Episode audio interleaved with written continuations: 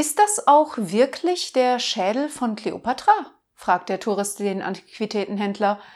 Aber gewiss doch, versichert dieser. Und der kleinere da?